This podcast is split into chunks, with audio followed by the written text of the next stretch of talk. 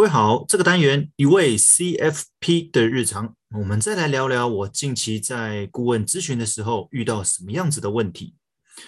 今天来聊聊有关省钱这件事情，标题就是除了节省之外，请务必再多一个步骤，你才有机会成为有钱人。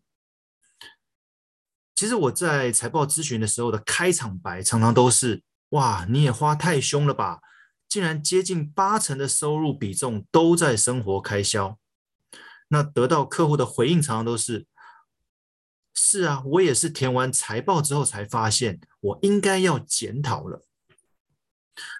看来很多民众入不敷出的主要关键都是在花太凶这件事。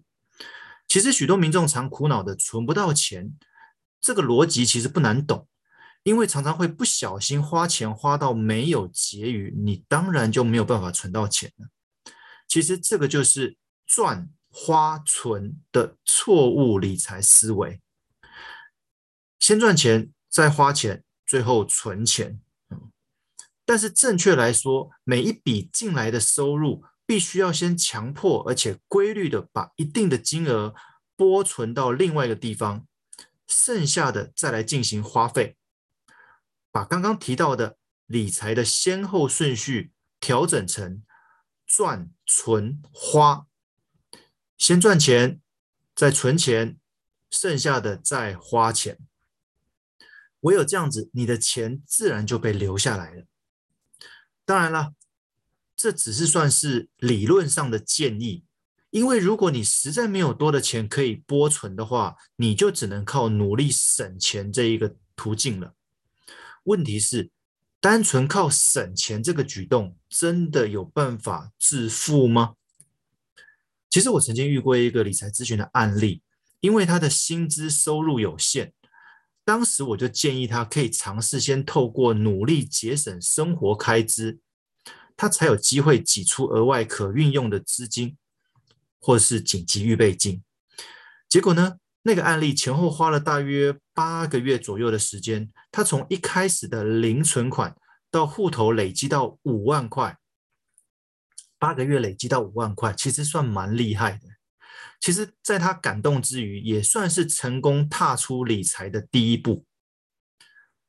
不过，在初期这样子的理财行为，一方面是为了累积所谓生活的紧急预备金。另外一方面是为了培养存钱这件事情，让这个举动这样子的习惯成为生活的一部分。毕竟你银行户头里面有存款，你的生活才会感觉到有安全感。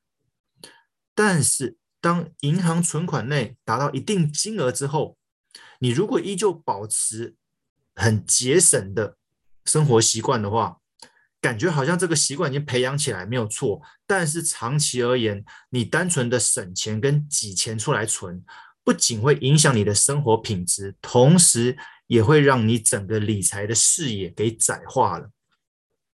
因为你的收入有限嘛，你在有限的收入底下又去努力省钱挤钱的话，其实你的生活品质一定会受到影响哦。所以，其实，在收入有限的情况之下，省钱只是一个阶段性的方式而已哦，所以我说省钱常常只是基本功哦。如果你第一个阶段的收支平衡靠的是省钱过生活，那你第二个阶段的产生结余，就是除了省钱之外，你还要再增加所谓开源的动作。其实我刚刚有提到这个案例的收入非常有限，如果你再省下去，说真的。虽然我是他的旁观者，但是我都开始感到不忍心了。我这样说好了，省钱是在有限的收入范围内挤出钱来，你所能够省下的金额是有限的。但是开源呢，是透过不同的管道增加收入来源。你可能是透过兼差，也可能透过投资理财，你所获取的金额却是无限的。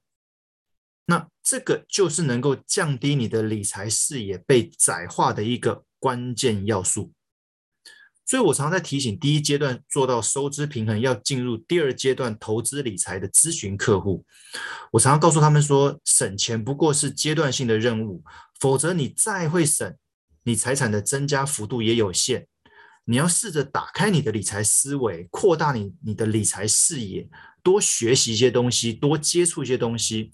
你唯有开源，才有办法让你的未来的理财多元化，才会有所谓的资产配置这件事情。否则说真的，你的闲置资金如果不够多的话，其实没有配置的必要啊。你的闲钱要够多，我才会去配置，说我多少比例是放在哪里，多少比例是放在哪里嘛。结论：先求收支平衡，再求增加结余，最后进行投资理财。其实循序渐进的。逐步改善财务状况，不同的理财阶段有着不同的理财做法，唯有按部就班，跟着我们 CFP 的财务顾问建议脚步，持续前进，你自然会察觉财富的改变。省钱是为了调整财务体质，投资是为了锻炼你的财务身体。不知道各位听众，你现在在理财的哪一个阶段了呢？今天的分享到这边，希望各位会喜欢。谢谢。